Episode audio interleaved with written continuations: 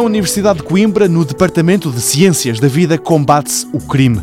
Mafalda Faria estuda os pólenes e ajuda a apontar os criminosos. Comecei a ir ao, ao local de crime com os médicos do Instituto de Medicina Legal e às autópsias quando havia este tipo de crime. E eles começaram-me também a conhecer, não é?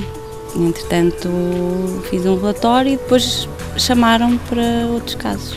Por exemplo, quando é um local do crime, posso conseguir eh, determinar se, por exemplo, uma vítima foi morta num local onde foi encontrada ou noutro local.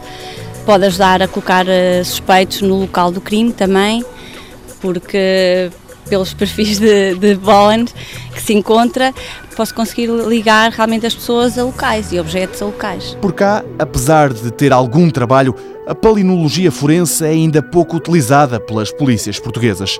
Mafalda Faria diz que lá fora, esta espécie de polícia de laboratório tem bem mais trabalho. Tudo o que é recente, às vezes há falta de conhecimento sobre realmente a utilidade e a palinologia tem um grande leque de ação, digamos assim.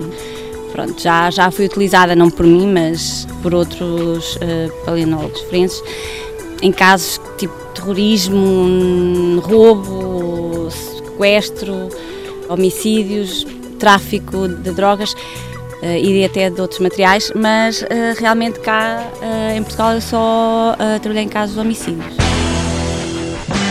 Com dificuldades em arranjar trabalho constante e com o pós-doutoramento concluído, Mafalda Faria pondera agora o que fazer. Candidatar-se a mais uma bolsa é uma hipótese, mas mais certo é ir combater o crime no estrangeiro.